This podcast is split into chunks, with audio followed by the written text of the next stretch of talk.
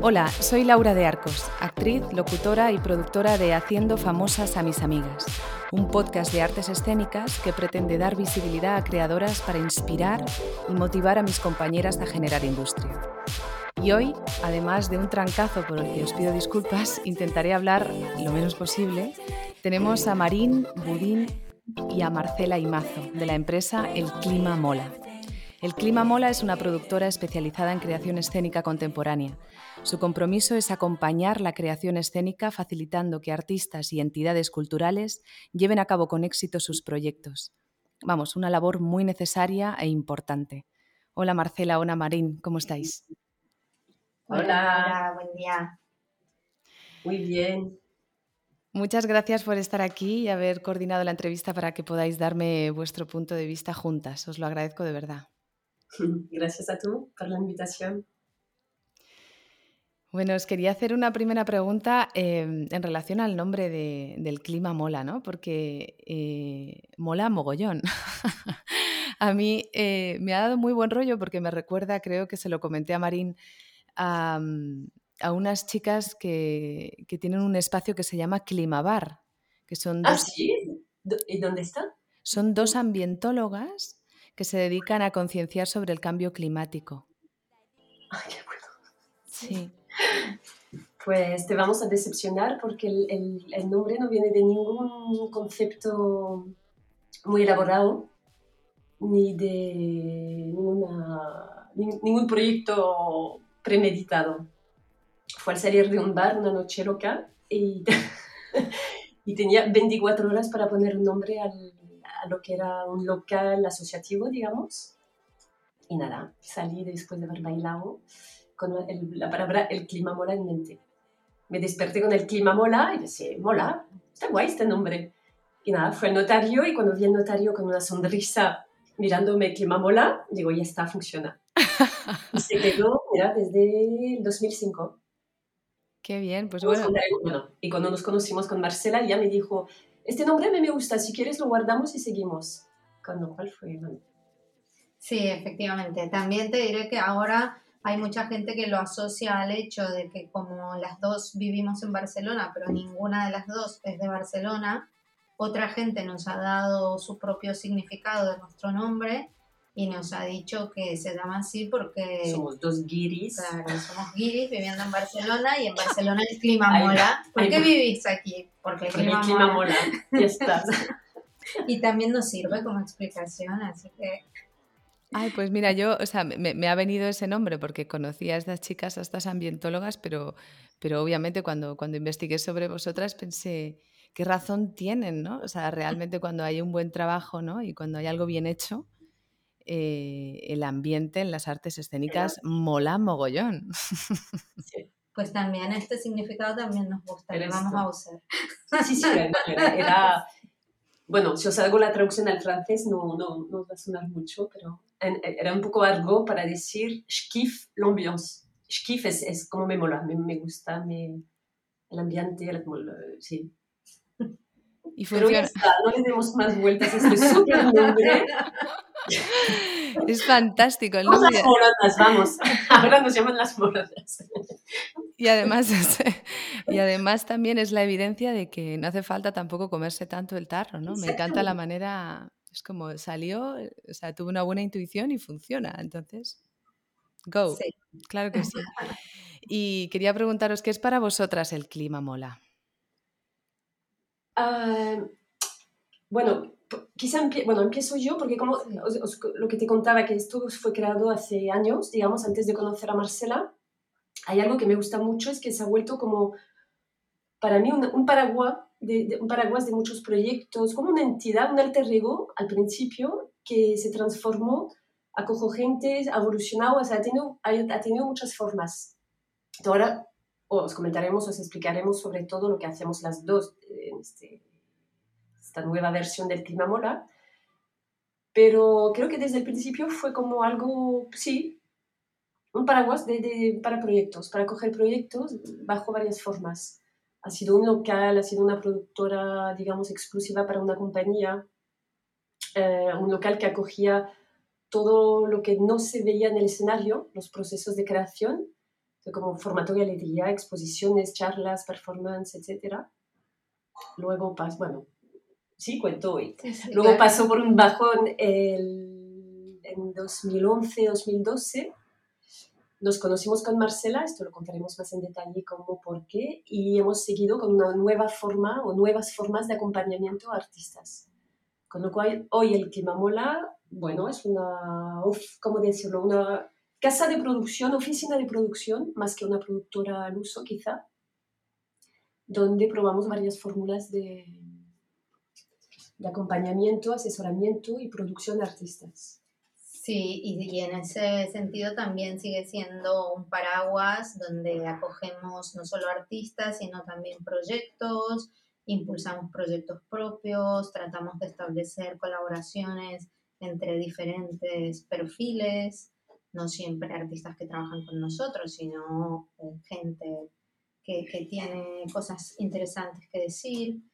Y, y bueno, es eso, ahora mismo eh, yo creo que en eso se ha transformado el clima ¿Y cómo surge ese match entre Marín y Marcela?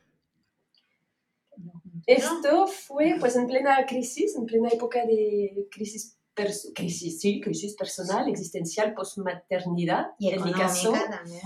Exacto, y en un contexto de crisis económica, 2014. Nunca, nos acordamos del primer encuentro, ¿no? 13. No, no 14, 14. Bueno, sí. pues, yo había decidido dejarlo todo, cambiar de sector y pasar a otra cosa, como lo había hecho siempre en mi vida. Lo que pasa es que la otra cosa no llegaba y hacía como misiones pequeñas para artistas, coreógrafos, cosas, pero pensando, yo en breve lo dejo y paso a otra cosa. Había cerrado la empresa, eh, sí, estaba como cuentas, todo tal. Y conozco a Marcela por un amigo común vamos a tomar un café y me empieza a hablar de un artista que vender y tal, y digo que no, que no, que no, que yo lo dejo, paso a otra cosa, no me interesa. tu mierda artista. y, pero bueno, nos caímos bien, ¿no? Creo. A la semana me vuelve a llamar, ¿verdad que quiere esta pesada? Eso no me lo habías dicho. Si le he dicho que no a todo, ¿qué quiere? Entonces, nada, fuimos a tomar otro café y, creo que ahí, no sé, me dijiste, ¿y por qué no nos juntamos? ¿Por qué no nos juntemos? ¿Para qué? Si yo lo dejo todo y voy a vivir otra cosa. Pero enseguida el hecho de, de, ser dos, o sea, enseguida me llamó la atención. Ha sido como, eh, para, para, para. ¿Cómo lo ves? Ah, luego dijiste, me encantó, que no tenías ego. Entonces, como era, bueno, yo no tengo ego, es igual, si quieres recuperamos el nombre de tu proyecto anterior, el Clima Mola, y de alguna manera le damos continuidad. Claro, pensé, wow, es decir, que no, no habré hecho todo esto para nada, es como una continuidad porque la había dejado de forma un poco brutal, ¿no? De, bueno, esto por otras historias artísticas antes. Y hasta ahí, aquel día, o sea, en un, en un café así una mañana. Un par de cafés. Sí, Recuerdo que cogimos un papel y empezamos a hacer una lista de todo lo que no queríamos hacer más, ¿no? Lo que, O lo que ya nos, no nos apetecía hacer. Las dos veníamos de bastante años ya de, de experiencia en producción. Bueno, contarás eh, tu, tu, tu, vida. producción de festivales, de management de compañías, etc. O sea, que teníamos un poco ya una visión ¿no? más sí, global de todos los oficios que, que incluye o que representa este trabajo. Y empezamos a decir, no, esto ya no me apetece, esto no puedo porque soy madre, las dos madres de, niños pequeños, entonces eh, queremos trabajar hasta las cuatro, si puede ser, ir al cole, o sea, ¿cómo compaginamos todo esto? ¿Verdad? Nació de un deseo personal de, de, de compaginar un poco lo que, eso, y ya está, y aquel día empezamos a poner las bases de lo que estamos haciendo hasta hoy. Sí, fue de poquito a poco también. Con lo cual fue un café muy, muy eficiente. Muy productivo, sí. A mí, en realidad, me gusta acordarme de ese momento también porque eh, yo no la conocía de nada, Marín. Me habían hablado de ella, pero no la conocía. Y no sé por qué, porque es algo que nunca había hecho en mi vida y no he vuelto a hacer, que es llamar a un completo desconocido y decirle, tomemos un café.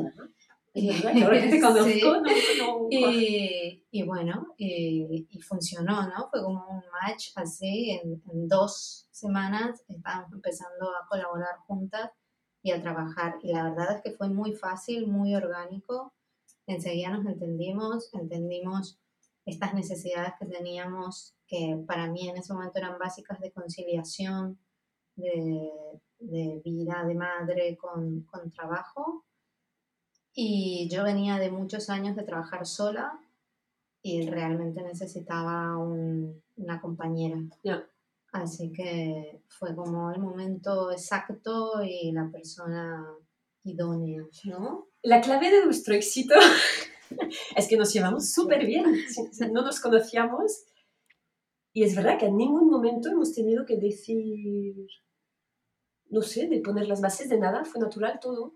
¿No? Yo trabajo así, tú así, no, no, ni nos hemos dicho, hay confianza mutua. Sí, sí, no, no, Aceptamos los defectos de cada una, porque somos muy diferentes. No, somos al opuesto, creo, de, de carácter quizás. O sea, muchos lo dicen, que eh, hacemos buen equipo porque nos completamos muy bien.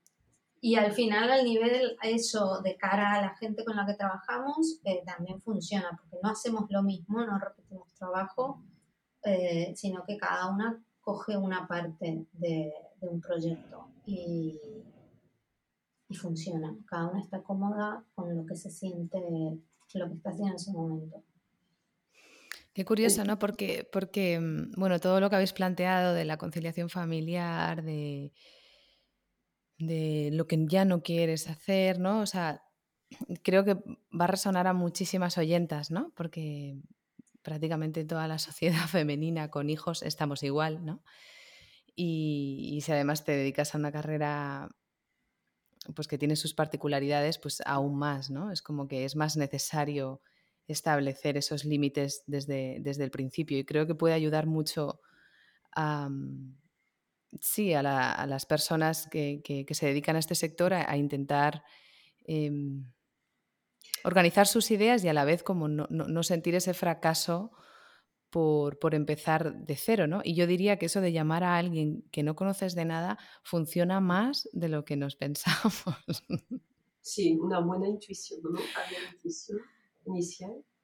Ahora, eh, también, bueno, es lo que decía antes, hemos, hemos sabido hacer una lista de nos porque teníamos una cierta edad y experiencia yo creo que hemos tenido que pasar por todo lo que hemos hecho para disfrutar lo que estamos haciendo hoy y decir que no sin ninguna frustración o complejo, porque no es fácil ¿eh? decir que no, o sea, hay mucha demanda y tal, no, no llegamos a todo y ya está, lo subimos, lo decimos, no es fácil de, a veces de explicar, etcétera, porque la relación del artista a la producción pues es muy, ¿no? es compleja, pide mucho, o sea, hacemos de todo. O sea, fue un ejercicio, yo creo que, que, que, aún estamos haciendo y que hemos podido hacer simplemente porque ya sabíamos lo que, lo que implicaba todo, ¿no? Decir que no al principio es difícil. Y también que hemos seguido diciendo que no a muchas cosas, ¿eh? En todos estos años que llevamos, que ya son seis creo, eh, hemos seguido muchas veces teniendo que renunciar y, y negarnos a hacer ciertas cosas porque ¿no? en este trabajo siempre tienes ese miedo de la precariedad y de si ahora digo que no, no me van a volver a llamar, en algún momento me voy a quedar sin trabajo, mm, pero también es un ejercicio saber hasta dónde puedes llegar y, y si sigues aceptando, pues ya no va a ser el mismo trabajo, la misma calidad, la misma dedicación y entonces creo que está bien porque hemos seguido diciendo los nos que teníamos que decir, creo. Bueno, decimos nos con muchos sí, ojo, sí. Eh, tenemos mucho curro, o sea, no, yo creo que no hemos sabido decir aún, ¿no? Y hay mucho... decir más, no. Sí, quizá. Vale. Y no solo un nivel, quizá no solo un nivel económico, porque me acuerdo ayer, bueno, me crucé con una amiga productora en la calle y hay una tendencia, las productoras, es decir, llamamos productora lo que, todo lo que es del otro lado del escenario, digamos, ¿no? La manager, distribuidora, toda esta... Sí, no, no nos gusta que haya otro lado, pero sí, sí. eh, que hay una tendencia a maternalizar, a estar muy cerca del artista, de darlo todo, que no sabemos dónde para este oficio. ¿Cuál es la diferencia entre acompañar el proyecto y escuchar su vida personal? O sea, todas somos psicólogas, eh, ¿no? Eh, productoras, financieras y, ¿no? En cara al artista. Y era, era, el no iba sobre todo esto.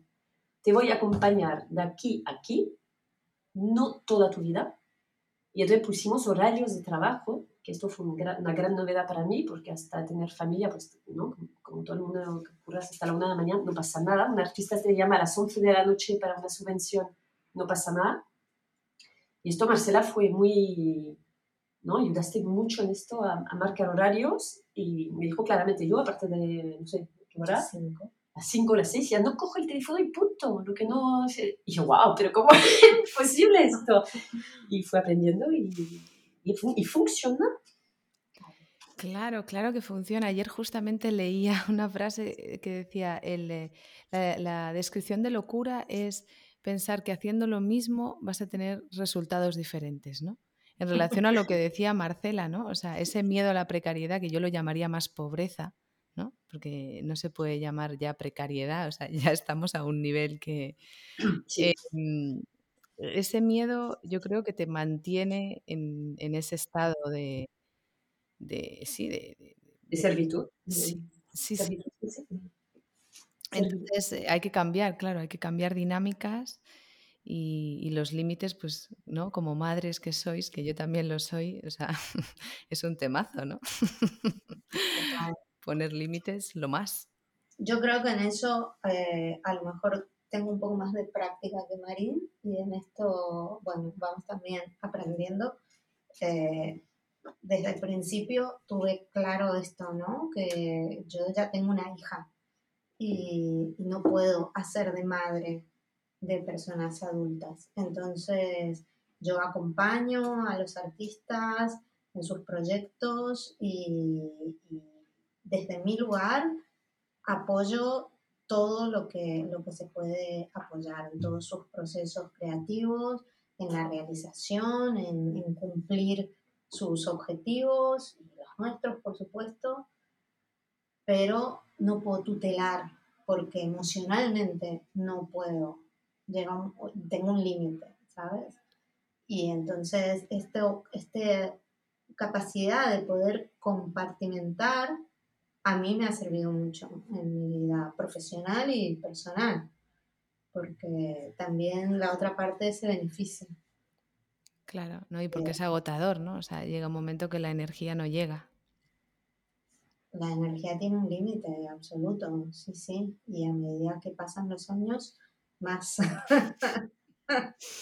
Entonces, eh, me parece importante poder cuidarme a mí y cuidar mis espacios y cuidar a Marín para después cuidar a artistas y cuidar a nuestros hijos, ¿no? Yo no he llegado a ese nivel de sabiduría. ¿No, has llegado todavía a ese nivel de sabiduría?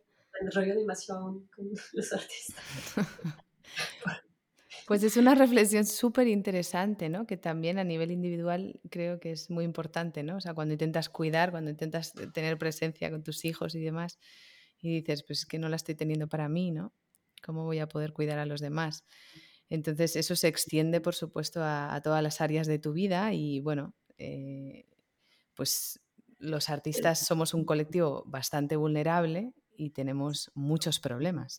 Entonces, claro, estás llamando a una productora, pero no sabes bien si lo que necesitas es un psicoanálisis de 10 años o, o no sé, o llamar a, a, la puerta de un trabajo que te ofrezca una nómina y una estabilidad durante un tiempo para poder organizar tus ideas o no, o sea, hay mucha confusión y, y mucha vulnerabilidad. Entonces, claro, cae en vuestras manos una responsabilidad que, no, es asumible. Y, y ojo, eh, que, sí que hacemos mucho de psicólogos y, esta conversación y amigas, compañeras y eh, lo hacemos también. Lo que pasa es que yo, por ejemplo, en mi caso, lo hago hasta las 6 de la tarde. Ha quedado claro, ¿eh? Marcela, no la llaméis después de las 6 de la tarde, no coge el teléfono, ¿ok? No, por favor. Oye, chicas, ¿y qué es el, café del clima mola? Porque al, contarme que os dividís bastante el trabajo, me gustaría saber un poco ese complemento del que hablabais, eh, en qué se basa un poco, em, y también pues relacionarlo con el, con el café. Pues nació un poco en, base a toda esta reflexión que acaba de explicar Marcela, yo creo, porque este famoso día que nos conocimos, en la lista de cosas que queríamos hacer y no hacer, eh, un momento le, dije, yo estoy un poco, estoy harta de, ir a tomar cafés con artistas, pasas, ¿no? Das dos horas de tu día muchas veces te pagas el café tú, pagas el café de los dos. Y, y, hay tantas preguntas en dos horas, hay tanta confusión y te piden contacto porque tienen que contactar, tienen que vender bolos, pero está todo muy mezclado, confuso. lo hacías desde la amistad o desde ni sabía cómo llamarlo porque no somos amigos. O sea, está, todo era confuso, la relación, el, lo que pedían y era como un favor, podemos hacer un café porque o sea, en apuros te piden contactos de grandes directores de teatro pero ¿cómo llegas a estos directores si ni he visto el material que quieres enviar? Seguro que lo harás bien, un mail es un mail, te lo doy sin problema, esto no pasa nada. Pero me preocupaba todo, el, lo hará bien, cómo lo... Bueno, era como estos cafés, cómo formalizarlos y profesionalizarlos, simplemente. Entonces, en la, en la idea de, eh, cuando nos reunimos, dijimos, ya no vamos a hacer managers exclusivas de artistas, es decir, una sola compañía que acompañamos en todo, sino que vamos a acompañar un momento puntual de un proyecto. Es decir, que hay artistas que tienen tres piezas en gira y necesitan ayuda a la producción ejecutiva de un proyecto, por ejemplo. Pues aquí, aquí estamos, ¿vale? De aquí a aquí. Pues el Café Clima mola igual, pero en sesiones de, de una hora, una hora y algo. Y entonces le pusimos un precio que fue difícil, muy difícil al principio decir a gente que conoces del ¿no? es un microcircuito, aquí es un micro ecosistema, ecosistema, nos conocemos todas, decir, ah, pues ahora para hablar conmigo te costará, te costará 40 euros y ahora 50 de hecho. Eh, pero enseguida fue aceptado. Fue aceptado porque entendieron que en esta hora no íbamos a contar qué tal y tus hijos, no, la hora empieza a la hora y enseguida vamos directamente en el corazón del proyecto. Y, también yo creo que fue eh, un descubrimiento, porque primero vimos que había esa necesidad de parte de, de los creadores de tener ese espacio y también se llenaba este hueco de, bueno, no es ya que yo voy con una amiga a tomar un café y a ver si me da, sino yo estoy pagando por un servicio y voy a exprimir este servicio, ¿vale? Y entonces hay una confianza y una, un lugar de, de confort donde es mucho más fácil trabajar y mucho más productivo. Porque en esa hora o en 90 minutos son en realidad eh, tengo esta problemática y quiero saber tu opinión profesional. Y funcionó, y funciona muy, muy bien. Sí, es, un café, y es un café con, con, con, una de vosotras, que os vais turnando o... Sí, sí, sí. Al, principio lo, la, hacíamos las dos sí. y se, se, ha vuelto imposible, sí, bueno, muy rápidamente imposible. Sí, los, días son muy cortos. Y se decide con quién se hacen, básicamente, eh, generalmente en función de quién está disponible. Y, y las consultas son muy, muy, muy diversas sobre todo es en, torno a la elaboración de proyectos, o sea, producción, estrategia, números, etcétera, pero realmente hay muchos casos de, yo qué sé, un artista que vive entre Holanda y España y no sabe cómo, bueno, a nivel fiscal, cómo, si, y si solo hablas del, solo del nivel fiscal, pero te das cuenta que va con su vida un poco personal, un poco de, de visión global, eh, aportamos, o sea, desde la distancia bueno, es como entre un coaching, asesoramiento y consultoría, para decirlo. Y esto ha sido, o sea, nos ha permitido conocer mucha gente muy diferente, de emergentes a no tan emergentes, danza, circo, teatros. Aquí ya no, en, Clima Mola Producciones, digamos, para decir algo, mm, trabajamos claramente con danza, performance, movimientos, arte del movimiento muy contemporáneo. Y aquí es igual, está, está absolutamente abierto, bienvenidos quien sea. No juzgamos ni el, ni el proyecto, ni, no, ni la disciplina. Ni la disciplina, ni el lenguaje, no, realmente es, es realmente en torno a, a la problemática que ese artista tenga A nivel profesional, sobre todo, de forma... Y, y, entonces hay gente que hemos visto una vez y otros que hemos seguido de forma regular. Así ha servido como de, ¿sí? de referencia. Abrimos una carpeta Drive, tenemos su material y si nos llaman en dos, tres meses, pues podemos, podemos seguir el diálogo. ¿Y cómo, cómo, cómo diríais que, que, os podéis adaptar eh, a las necesidades específicas de cada proyecto al ser una industria tan diversa? Ah, una cosa, esto sí es, son artes escénicas, artes vivas. ¿no? O sea, no hemos hecho, al menos hasta ahora no hemos hecho cafés clima mola con, con artistas visuales o, o escritores, alguna vez sí, pero muy, sí, muy esporádicamente. Muy anecdóticamente. Sí, pero aunque vinieron de otra, otros sectores, como estoy pensando en esta una escultura, o la chica que hacía los olores, etc. La, la, la, la, problemática está en torno al, al, al, montaje de proyecto, al montaje no al, sí, a la elaboración del proyecto, a la estrategia del proyecto. Es decir, que, que al final que las de teatro, de arte visual era igual, era cómo tener una hoja de ruta, por dónde empiezo y cuál es la planificación, las etapas de, para llegar aquí. Bueno, es como una sesión de, de, de, como el coaching, el coaching no hace falta estar especializado en, ¿no? en quién te viene a ver, sino es darle como una herramienta, una visión de, sobre todo de planificación de trabajo. Calendario, saber organizarse, algunas herramientas y funciona por igual para, para cualquier disciplina en realidad, porque suelen ser las mismas problemáticas. Incluso eh, las confusiones o el no saber ahora hacia dónde ir o, tengo este proyecto pero me queda grande o lo quiero hacer crecer y no sé por dónde empezar, todo eso suelen ser cosas eh, transversales a las diferentes eh, artes. Y Ahora es verdad que, bueno, y, hay dos cosas, perdón, que muchos nos han dicho que bien, solo, solo explicarlo aquí ya he puesto orden, que nos pasa a todas cuando tienes que explicar un proyecto, solo el hecho de haber ¿no? venido preparando la cosa y tener una escucha externa eh, ya, ya, ya, ayudó mucho a clarificar cosas. Pero, pero es verdad que donde funciona súper bien y están muy contentos es cuando damos consejos prácticos, reales, eh, mails, eh, esta convocatoria abierto, presentate, etc.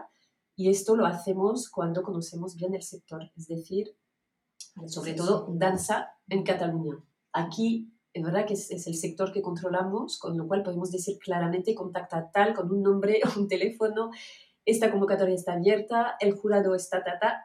Claro, esto es, un super plus. Porque claro, esto es una, una lista de... Te vas encima con la...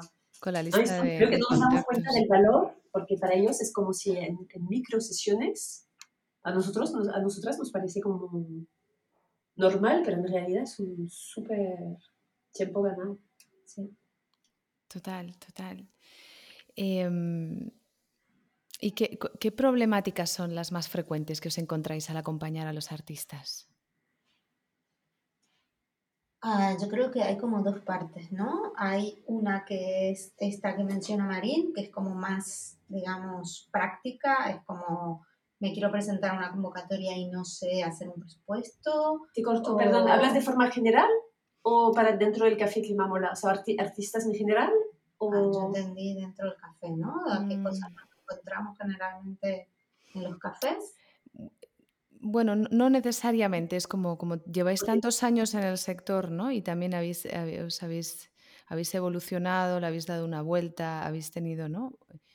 Tiene todo un recorrido, el clima mola. Eh, habréis identificado una serie de problemas como recurrentes, como lo que hablábamos al principio, ¿no? También eh, que tiene mucho que ver con eso, que que ahora de, una manera mucho más eficaz eh, podéis eh, solventar, ¿no? O ayudar a, solventar.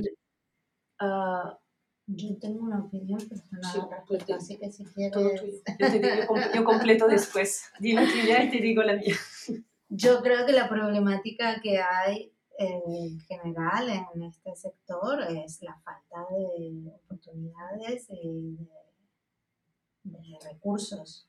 Eh, total, ¿no? O sea, hay muchos artistas, muchas propuestas, muchas ideas fantásticas, muchos artistas maravillosos y, y, luego hay muy poco dinero para producir, pocos sitios para mostrar esas producciones, no hay circuito, eh, se trabaja mucho a lo mejor para cuatro días de exhibición y luego hasta el año que viene no voy a tener más polos de, de esta pieza en la que llevo dos años trabajando, ¿no? Eh, que esta es la mayor problemática de, de todo el sector, ¿no? De artes escénicas, al menos es lo que yo más controlo, seguramente el resto es igual, pero y, y dentro de las artes escénicas, el sector de la danza y de las eh, performances más contemporáneas es aún más flagrante que lo que puede pasar en teatro, que puedes tener una temporada de, de meses en cartelera. Aquí trabajás durante meses y meses y meses movilizando un montón de recursos para a lo mejor cuatro días de exhibición. Y yo creo que esa es la, la, mayor problemática que hay en este país, la falta de circuito y de industria. Tú no sé si opinas No, no, sí, sí. O sea, yo no había entendido la pregunta así, por eso pensaba, porque nos, bueno, lo que detectábamos cuando nos piden acompañamiento. Muy interesante también, por favor. pues que yo quiero, o sea, ah, hay muchos perfiles, pero sobre todo dos creo que cuando el proyecto es un poco grande, con recursos, etcétera, realmente nos piden esta, esta mirada puramente práctica de productora, dinero, diseño de presupuesto. Esto es lo que más asusta, la gestión de recursos, pagos al equipo, todo lo que es y creo que aquí ¿no? es lo que desde la experiencia y esta estabilidad que podemos mostrar, o sea, el hecho, lo que contaba Marcela antes de cuidarse a uno mismo para ser más fuerte después, creo que esto es la, un poco la fuerza que damos.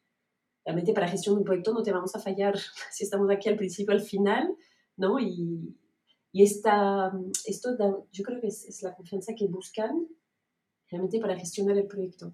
Y lo otro que ayer, bueno, la coreógrafa nos llamó el, el, hecho de estar sola. Ya no, el miedo de estar sola en el proyecto. Porque hablando con esta ayer, detallando realmente lo que, lo que quería, digo, pues en el fondo, ¿por qué nos necesitas? Es muy un proyecto pequeño, no hay tanto dinero, esto lo haces súper bien tú, tú, tú, que, que, ay, no sé, no sé, pero yo, no, estar sola en esto, no. Entonces realmente hay este, este acompañamiento más de, del proceso de hacer equipo. De tomar las buenas decisiones. Hay mucho miedo a tomar la buena decisión. Y esto hablo de cualquier generación. No, no son los más jóvenes que tienen miedo a, a no equivocarse. Qué interesante. Hace poco estaba en un, una especie de webinar, no recuerdo. No recuerdo, porque ahora mismo en la era de la información hay momentos en los que me falla la memoria, pero me ha venido esta frase, ¿no? De, realmente los artistas son empresarios, ¿no? Y eso no se enseña en la escuela. Entonces, posiblemente, ¿no? Todos tengamos esa, esa enorme mochila de necesidades cuando acudimos a servicios como los vuestros. Eh, por esa, ¿no? Por, esa falta, o sea, tenemos mucha falta de, de forma. Nos han enseñado a utilizar nuestro cuerpo, la voz, a quizá pues eh, definir el estilo y el lenguaje por el que, ¿no? al que nos queremos dedicar, pero, no tanto a entender mm, que somos empresarios, o sea, que realmente si queremos eh, estar aquí, pues no, no, no, existe, o sea, el, paro que, que, hay en, en, circuitos de teatros públicos, por ejemplo, como podría haber en Francia o en países que tienen todo esto mucho más resuelto, aquí no existe, ¿no? Entonces aquí no, aquí no se puede decidir ser autónomo o no, ¿no? Es como, eres autónomo o eres autónomo, ¿no? O cambias de profesión. Para mí, yo en esto no estoy eh, del todo de acuerdo en el sentido que pienso que probablemente a los artistas no habría que enseñarles a ser empresarios. Eh, están abocados a ser empresarios justamente por todas las fallas del sistema que, que mencionaba antes. Pero lo ideal sería que no tuvieras que ser empresario, sino que el sistema funcionara de manera tal que tú te pudieras dedicar a crear, que es lo que te gusta hacer y lo que sabes hacer, y pudieras estar acompañado por profesionales de la gestión y de la producción y de la distribución. Sí, pero no significa, perdona, no significa que te puedas desentender completamente de lo que está pasando a un nivel empresarial con tu carrera artística, ¿eh? Pero una cosa es que no te desentiendas y que lo entiendas, y otra cosa es que te tengas que ocupar. Y, y, en este sentido tienes razón, Laura, que para entenderse pues hay cero formación. O sea, nosotras del Café Climamola nos han pedido módulos de formación eh, como express, como para, para, apagar fuegos, porque salen del conservatorio de la formación bailando sin ni mínima idea de cómo hago ahora, salgo y que, que, por dónde empiezo, cómo se hace un presupuesto de equipo, dónde pido dinero, cuál es el circuito, quién hace quién, todo. No, no, no, no, no, no saben nada del mercado que les espera de, y esta información es básica para, para estar bien acompañada. ¿no? No puedes delegar totalmente y ser asistido en soy, soy gran artista, te lo delego todo sin saber cómo se gestiona recursos humanos, cómo se habla con un equipo, cómo eh, que cobra un técnico, o sea, todo esto se tendría que saber. Y luego, idealmente, que te, que te ayuden a hacerlo. Total. Cuando hablamos, Marín, para coordinar la entrevista me decías que en este momento estamos atravesando un cambio de dinámicas en cuanto a compartir se refiere y que las productoras se han concienciado de la importancia de abrirse al mundo. Y quería preguntaros por vuestra intuición. ¿Qué, ¿Qué, intuición tenéis en cuanto a un futuro próximo? Y si creéis que España va a tener al fin un estatuto del artista que permita a los profesionales trabajar dignamente. Con francesa tengo idea. El clima mola, el clima de Barcelona mola, ¿no? Claro, un estatuto del artista, pero si esto no avanza, no sé, hemos oído tantas cosas. Creo que ha habido tantas cosas, buenas ideas, resoluciones, etcétera, post-COVID o durante. durante el confinamiento. Yo soy muy optimista de naturaleza, con lo cual me lo creí y ahora hoy en día, la verdad es que no, veis algún progreso, no, quiero ser pesimista. Hay algo que nos pasó, perdón, solo cuento esto, quizás lo que te conté, que a nivel productoras y compartir recursos ha habido cosas muy bonitas que siguen funcionando. Y, y por ahí, o sea, es decir, desde nosotras, las personas, los artistas, managers, etcétera, sí que veo una evolución posible. Desde la institución al Estado me siento aún pesimista, pero si esta fuerza sale de nosotras, yo convencida ¿no? de que puede cambiar algo. Porque esto lo vimos en, en, redes que se han creado de forma muy informal durante el confinamiento. Simplemente al principio, delante del pánico de lo que estaba pasando, me cancelan todos los bolos que hago, hay ayudas, no hay ayudas. Se, se han empezado a crear grupos de WhatsApp simplemente para afrontar la, la urgencia podemos escribir una carta al ministerio porque no sé qué, van a desbloquear ayudas, como lo habéis pedido, etc. Esto se fue tranquilizando y ahora se ha vuelto una, una caja de herramientas. Simplemente con un grupo WhatsApp somos ahora 130. Más, más, más, 150 productoras que comparten todo tipo de recursos. Es impresionante. Alguien pone una pregunta y hay como mínimo 5 o 6 respuestas al momento y va desde busco un lino rojo, un lino león rojo a quién tiene el contacto del teatro de no sé qué. Hasta ayer alguien hace olores, ¿no? Perfumes para, para obras escénicas. Para obras escénicas, sí, cuatro contactos de olores escénicas.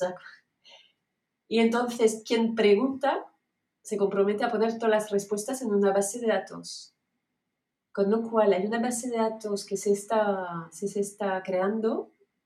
Bueno, y cuando, cuando, empiezo como hemos empezado todas solas, así en la, carre ¿no? en la carretera, aprendiendo como podías, y esto es fantástico porque en este grupo hay gente de 20 años y veteranas de, 65. sí, en ese sentido yo creo que, que, sí, que es verdad que hay como esta parte ¿no? del trabajo creativo que tiene que ver con la gestión y la producción y la distribución, que durante la pandemia emergió, se visibilizó y hubo esa capacidad de crear red. Y no sé si esto, como dice Marín, va a tener una respuesta a nivel institucional y se nos va a poder acompañar mejor desde las instituciones para que nosotros a nuestra vez acompañemos mejor a los artistas. Eh, ahora, por ejemplo, hace poco, desde la semana mm. pasada, se ha conseguido que la Generalitat de Cataluña empiece a elaborar el primer censo de trabajadores de la cultura no artistas. Y esto es claramente a raíz de esto. Claro, y entonces, bueno, no es un estatuto del artista, pero es una cosa que se pidió en su momento durante la pandemia, se vehiculizó a través de estos grupos que se iban formando de manera espontánea de, profesionales de la cultura que nos, que nos relacionábamos, ¿vale? Y entonces, bueno, eh, van llegando, las cosas van llegando. Mientras tanto, como siempre pasa, la sociedad civil va más rápido que, que la política y que, la institución. Y por ahora... Y crea una fuerza, sí. sí. Crea una fuerza de acción, eso está claro. Es un lobby, ¿no? Sí. Es un lobby, lobby informal que se está formando. y a nosotras, ahora, mira lo que nos está pasando justo ahora contigo hace nada, o sea, un año y medio, que nos llaman de fuera de Cataluña para hablar de nosotras y del clima mola. Es decir, hasta, ¿no? hasta el confinamiento hablábamos de los artistas que representábamos. Nunca nos han entrevistado a nosotras. Esto es la parte invisible, no interesa. ¿De verdad? ¿Ha cambiado radicalmente esto? Sí. La próxima vez, ahora. bien no vas a salir a saludar. Qué bien. Oye, y yo, yo tengo, no, tenía anotada esta, esta pregunta, solo guionizar, eh, sobre todo para aportar valor, porque sé que todo esto que estáis diciendo, aparte de, que ojalá em, pues haya muchas personas que puedan, que puedan acudir a pedir vuestros servicios, porque son muy necesarios, eh, están, están aportando mucho valor en general a la comunidad, ¿no? Eh, pues eso, como, como trabajadoras de la cultura, como madres, como seres humanos. O sea, al final es importante no sentirse sola, ¿no? Como te decía esta, esta persona que ha acudido a ti, Marín, es importante, ¿no? Y, de ahí, y de ahí que yo esté haciendo todo este trabajo del podcast, ¿no? De todos los años que llevo sintiéndome sola. Es una manera como de, de intentar aportar a la comunidad. Es como hay personas ahí con sus historias, con sus vidas que están intentando ¿no? salir adelante de esta manera. Hay periodos más bajos, hay otros que van mejor, pero si, si, si hay escucha, pues hay un poco de futuro. ¿no? Y quería preguntaros cómo surge en vosotras em, esa necesidad de, de, ser gestoras y productoras culturales. O sea, que eh, de, vuestra parte como más niña, eh, ¿de dónde surge? Mira, lo tengo bastante identificado. Ah, sí. Yo lo pienso. Estudié historia del arte. Eso no sé muy bien por qué. Lo estudié porque mi padre no quería, pero...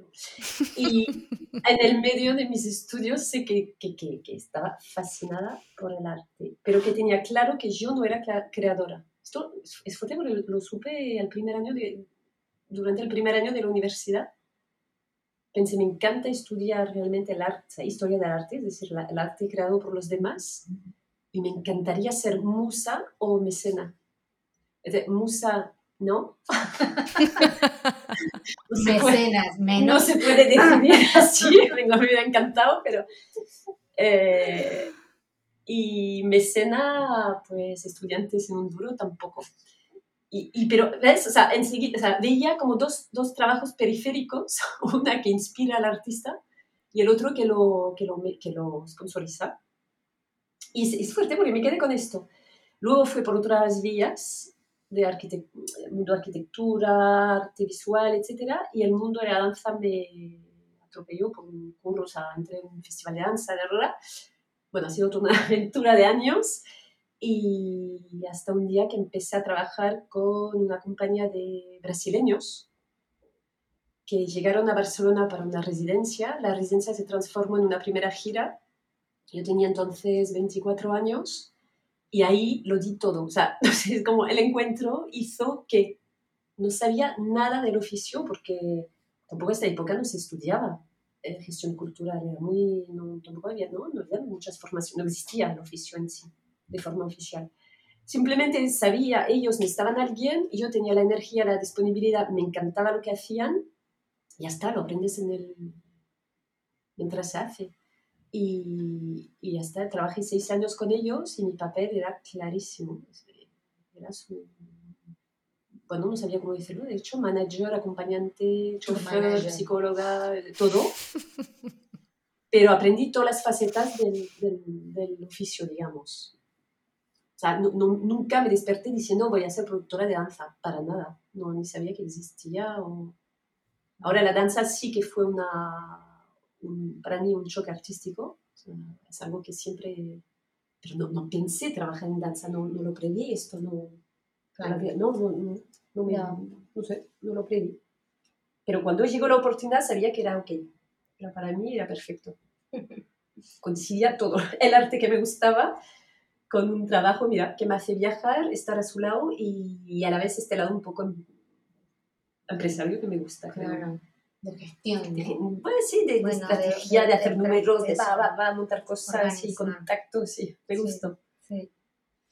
Eh, yo no lo tengo tan claro, no sé, creo que siempre, siempre me ha gustado, siempre, desde que estudié, yo estudié comunicación en Argentina eh, y luego una vez llegada aquí eh, me hice posgrados de producción cultural, pero a mí siempre me gustó esta cosa como de crear algo de cero, como algo que no hay y a lo mejor un año después existe y es algo tangible y que luego desaparece y haces otra cosa. O esta idea de cómo hacer siempre el mismo trabajo día tras día, ¿no? No, me parecía terrible cuando era pequeña. Eh, me gusta como esta, esto de, poder tener una idea y hacer todos los pasos para realizarla y de repente verla y luego poder hacer otra cosa. Y entonces pensé, que, ¿en qué trabajo puedo hacer esto? Ah, mira, producción. y después, ¿por qué de danza? Bueno, esas casualidades de la vida, porque empecé conociendo un coreógrafo, me fui a Bélgica, trabajé en su compañía, volví, ya tenía esa experiencia, entré a trabajar con una manager muy conocida aquí y, una cosa llevó a la otra, fueron estas casualidades vitales que, que, a todos nos suceden. Pero lo que a mí me gustaba era la esencia de, del trabajo de producción. Y si tuvieras... Y a mí, sí, es verdad que luego lo que me gustó durante los años era esto de la dinámica de un proyecto. O sea, no puedo evitar de, de ayudar o, como decir, a, sí, a, ayudar a montar tu proyecto. Eso es lo que más me, mola. que alguien te venga con la idea y el otro que ya no te lo tengo, me encanta. Entonces, esto sería la esencia, digamos, de mi... ¿no? sí, sí. Trabajo producción. No, de producción no. Ah, la, no, la producción me gusta cada vez menos, te lo voy a decir después del podcast. Después de que lo voy a dejar. Es la producción. no, es elaborar el proyecto. Porque realmente me, desde una idea, cómo me, mm, llego al final. Pero sin hacerlo, ¿eh? me gusta idealizarlo. Idealizarlo. Wow, me resuena mucho cosas que dices, Marina. A lo mejor me he equivocado totalmente y llevo todo millones y millones de dinero perdidos y de tiempo, porque me resuena mucho cosas que dices. Es curioso, a mí siempre me ha molestado mucho que me dijeran que tenía dotes para, para dirigir, para liderar, porque yo siempre había querido, yo siempre he querido ser intérprete, ¿no? Y además empecé a bailar a los tres años, o sea que lo tuve como muy claro, pero la gente no para de decirme eso. Eh, durante la carrera, después, trabajando en compañías, es como es que la dirección, el liderazgo o la gestión, yo pensando, ¿me están, diciendo, que soy mala? ¿O me están diciendo... siempre me ha generado como dolor. O sea, yo aquí me, estoy haciendo un sincericidio, que me gustó mucho el otro día escuchar a una compañera decir eso, porque es verdad que siempre me ha producido malestar. Pero hay veces que digo, bueno... Eh, ¿Por qué les hiciste caso? No, no, no, les, no les he hecho caso. He tenido que, hacer, después de la crisis de la maternidad, un cambio eh, porque no me veía, eh, pues eso, delegando todos los cuidados de mi hija a otra persona y, trabajando por, por, el dinero por el que trabajaba y por el reconocimiento por el que trabajaba. Entonces he hecho un parón y, y ahora estoy dedicándome a, a, la locución, que me gusta mucho porque hay mucho de movimiento también en locutar. Yo pensaba que no, claro, yo soy puro movimiento y la gente me decía liderar, dirigir, locutar. Yo, pensaba, pero ¿por qué no me dejan en paz? si, yo, nací en, en, una sala con un linoleo blanco moviéndome en el suelo, que me dejen en paz y bueno, yo sigo buscando, yo no sé, yo no lo tengo tan claro como, como tú, Marín, pero me, me, resuena lo que dices, porque, porque tengo muchísima capacidad para, para idealizar. Y es, y es curioso porque lo que me ha pasado más de una vez, pero que me pasó de una manera así como muy clara una vez en mi vida, fue que un bailador me pidió que, que le representara. Y diciendo, pero si yo no soy manager, pero si yo no tengo ni idea. O sea, como que le gustaba mi manera de, pues eso, de hacer networking, de relacionarme con la gente, de, entender un poco el momento en el que estaba pasando el artista, pues lo que habéis dicho vosotras, ¿no? O sea, esa parte medio de psicología, de solucionar conflictos, de gestionar, de números, de idealizar para llevar a término una cosa, es algo que yo también tengo, pero a lo que no he querido atender porque coño que no, que, yo, soy actriz de teatro físico, que me dejéis en paz, ¿no? Entonces ahí sigo, ahí sigo, no sé, no sé en qué va a acabar. De todos modos, ahora hablando, me doy cuenta de algo que ya sabía, pero por eso Marini y yo trabajamos muy bien juntas, porque a ella le gusta mucho eh, idealizar y a mí me gusta mucho coger eso y ejecutarlo. Entonces, Con lo cual es funcionamos. Qué bueno, qué bueno, qué suerte, que, que, sí, sí, es una suerte increíble. Qué link más, más, sí. Y os quería preguntar si, si hubiera alguna persona que está pensando en dirigir su carrera hacia la gestión cultural, ¿podríais darle alguna recomendación importante para evitar algún error de los miles que llegamos a cometer durante el aprendizaje de vida? Un solo consejo imposible, amiga pero sí, les diría que se busquen una marina en su vida. No, pero uh, no, digo porque ayer comiendo con, con, Gloria, que es una, una chica que empieza a trabajar con nosotras, eh, es intérprete, etcétera, y quería meterse en el mundo producción. Entonces me doy, cuenta que no es un solo consejo. Ayer, bueno, ayer me preguntó si valía la pena hacer una formación ella le dijo, o sea, me sabe mal decirte que no, porque si la quieres hacer y buscas legitimidad también y una visión global de lo que es producción, sí, si tienes el dinero, el tiempo, pero te prometo que si te quedas con nosotras en un año vas a aprender lo mismo que... O sea, apréndelo ya desde la práctica, desde... desde no, ahora no sé, yo... Ese, ese, ese es un gran, o sea, ese es el consejo que a mí me hubiera gustado recibir cuando yo empecé a estudiar en la RESAD a mis veintipocos años. Ese, justo ese es el consejo. Me hubiera gustado que hubiera habido alguna persona con experiencia real profesional que me hubiera dicho eso justo. Es como, no esperes. O sea, quiero decir, si quieres tener tu formación, si quieres completarla, parece perfecto, ¿no? El titulitis en España ya sabemos cómo funciona, pero... Sí, puede ser, y, sirve en algún caso, por supuesto. Yo te hablo más en nuestro sector pequeño de la danza, porque tampoco, o sea, quizá si, ¿no? si te metes en el mundo cine es otra cosa. Y... Pero, por ejemplo, mira, un consejo, yo me di cuenta que hay mucha gente, todas casi venimos por la pasión, muchas veces, al, ¿no? al, al arte o las artes vivas, sino aquí algo falla, algo que te mueve por aquí, pues mete a trabajar, ¿no? Eh, realmente en un sector más lucrativo. Esto es. Y mm, entonces no mezclar desde el principio, intentar ser un poco así, ser profesional desde el principio, es decir, no mezclar esta pasión con amistad o compañerismo o todo esto que hace que te vas a agotar o te vas a perder en los límites de, del acompañamiento exactamente lo que pasó a una persona con quien hablé hace poco. Porque no sé dónde parar. He ido a su casa para trabajar y, claro, me, me, quedé cuatro horas entre una cerveza, hablar de, del curro, del presupuesto, otra cerveza. Y me pregunto, ¿esto es normal? Digo, pues no. De cuatro a ocho has pasado cuatro horas tú yendo a su casa. ¿Te paga por eso?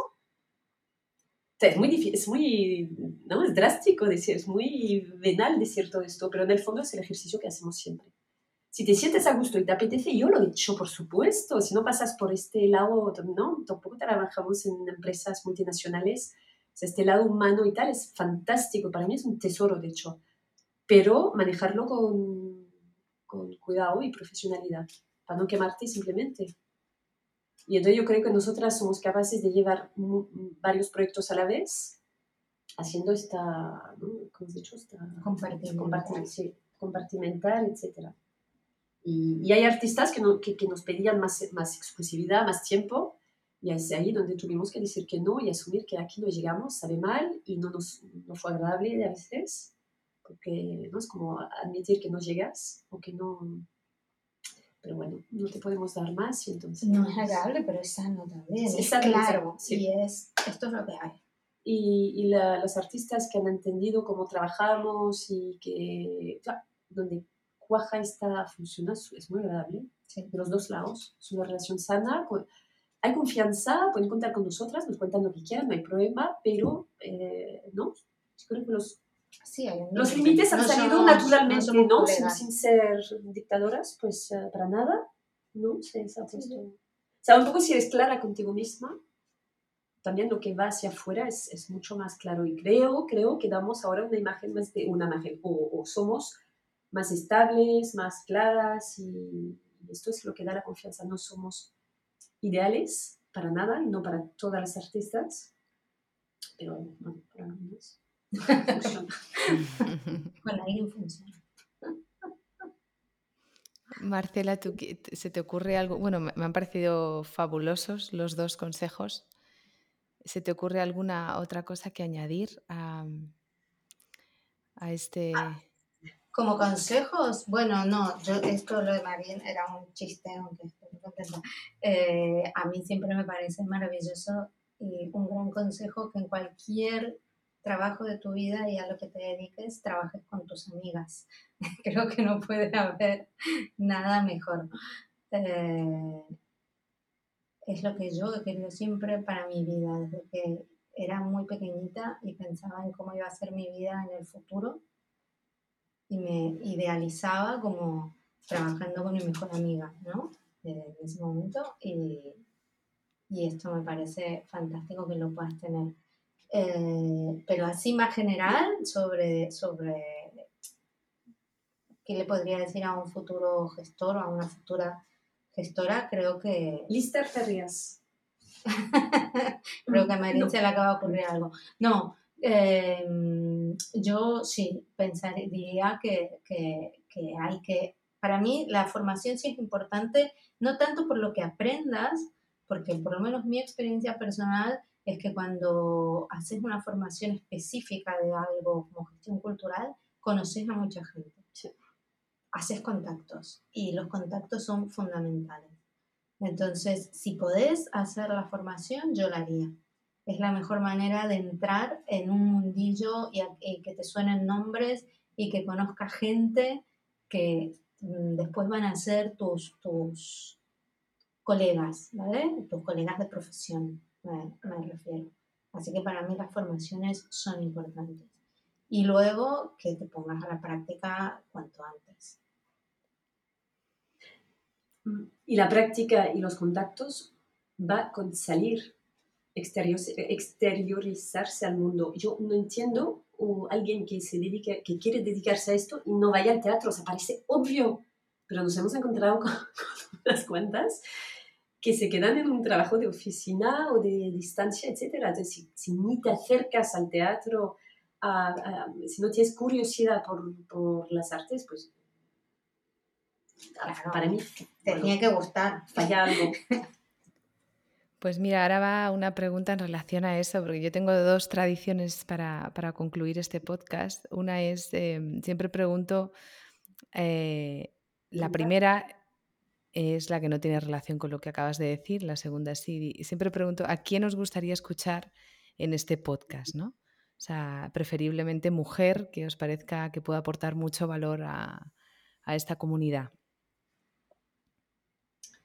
a nombre, digamos, para futuras futuras entrevistas. Sí.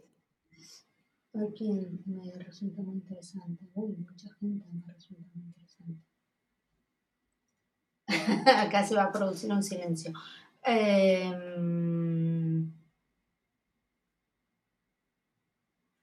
¿En la piel? Ah, perdón, ¿perfil gestor cultural o no? ¿O alguien así? Porque pensaba en Sonia Gómez. Ah. No es necesario, es o sea, una persona que para vosotras es inspiradora y que esté vinculada a vuestro trabajo, obviamente, pero pues coincidimos en esta. El último estreno que acabamos de acompañar, Sonia, la artista Sonia Gómez. ¿Es coreógrafa? Sí. Coreógrafa y performer, lleva muchos años trabajando trabajando en, esto, hace por lo menos 20 años, ¿no? Que, trabaja sí, era un poco la, representaba la, la, escena un poco alternativa de Barcelona, moderna, etcétera. Es alguien muy, inteligente, con un humor, un sentido del humor muy, muy, peculiar, muy ya.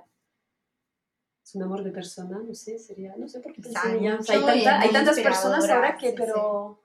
Pero si tenemos que coincidir en alguien, coincidimos en ella, Sonia Gómez. Pues es perfecto, esto es como lo de cómo vino el nombre. Ideal. y la segunda, la segunda pregunta ritual es en relación a lo que habíais dicho antes. Sois grandes espectadoras de teatro o de danza, seguro, y quería preguntaros si nos podríais recomendar alguna obra que hayáis visto recientemente y que os haya inspirado especialmente. Pues mira, no sé, me viene ahora, porque he visto muchas que me, que me han gustado bastante, pero he visto la, la pieza Highlands de Malpelo. Era la que estaba por decir, sí. Sí, absolutamente. Highlands de Malpelo es una obra maestra. Sí, porque hemos visto, ¿no? Quizá cosas más, bueno, más contemporáneas, más, yo qué sé, pero Malpelo es una compañía afincada en Selra, en, la, en el campo de Girona. El proyecto que tienen detrás, el animal a la esquina, es brutal. Y, para mí toda la pieza, es, esa es su imagen, es la imagen de lo que han construido durante años. Es, es salvaje, poético, arte a tope, ¿no? Poesía, música, danza. Me impresionó mucho, me gustó mucho. Qué bueno, Pep Ramis o María... Y María Muñoz. Y María, justo ahora. María Muñoz es una de las personas a las que llamo a este podcast, por favor. Yo el año pasado estuve viviendo en Girona, en un pueblo muy chiquitito de ¿Ah, la Costa Brava, sí. yo soy de Barcelona, pero vivo en Madrid. Y, me hubiera gustado poderles entrevistar, eh, entrevistar en directo y ver, ver su, su espacio. Al final me tuve que mudar a Madrid por temas personales y no lo he podido hacer, pero lo tengo pendiente. María Muñoz. Desgraciadamente me he perdido mal pelo. Acaba de estar aquí en los teatros del canal, pero. Ah, por eso lo digo. perdona, Highline, ¿no? Es el Highlines. Highlines. Me he perdido Highlines este año, pero también una amiga de Girona me ha dicho que, que lo flipó. O sea, ¿Ah, que, sí? Sí, Así que lo tengo pendiente, espero que tengan una gira un poquito más larga. Esto te lo dirá nuestra amiga Anso, otra gestora cultural, que están, están girando. Pues em, yo creo que hasta aquí el programa de hoy, porque ha sido, ha sido espectacular. Yo la verdad que me encontraba bastante mal, pero eh, no sé, estoy muy feliz, muy contenta de, haber podido hablar con vosotras, de que me contéis vuestra historia y estoy muy agradecida a las dos de que me pues hayáis dedicado este tiempo. Gracias a ti, ha sido un placer. Sí, y, muy bien. y darnos este espacio también, porque como te decía antes, nunca, ¿no? nunca estamos sentadas así al lado y mirándonos hablando de cosas otras que... Me, alegro de que haya sido también agradable para vosotras. Y, bueno, yo creo que no está de más ¿no? decir, por favor, para contactaros, para trabajar con vosotras, qué, qué tienen que hacer. Pues mira, pueden visitar nuestra página web, que es muy sencilla, climamola.com.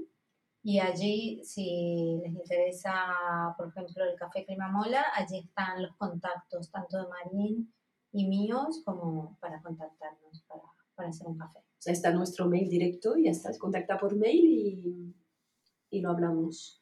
Listo. Instagram, el Climamola. Súper fácil. Yo eh, meteré todos los links en las notas del podcast, no os preocupéis. Si, si os ha pasado algo, lo, sí, porque esto es algo que no cuidábamos mucho porque nos daba mucha pereza y tenemos una super community manager ahora. O sea, darle, darle al Instagram que estará muy feliz.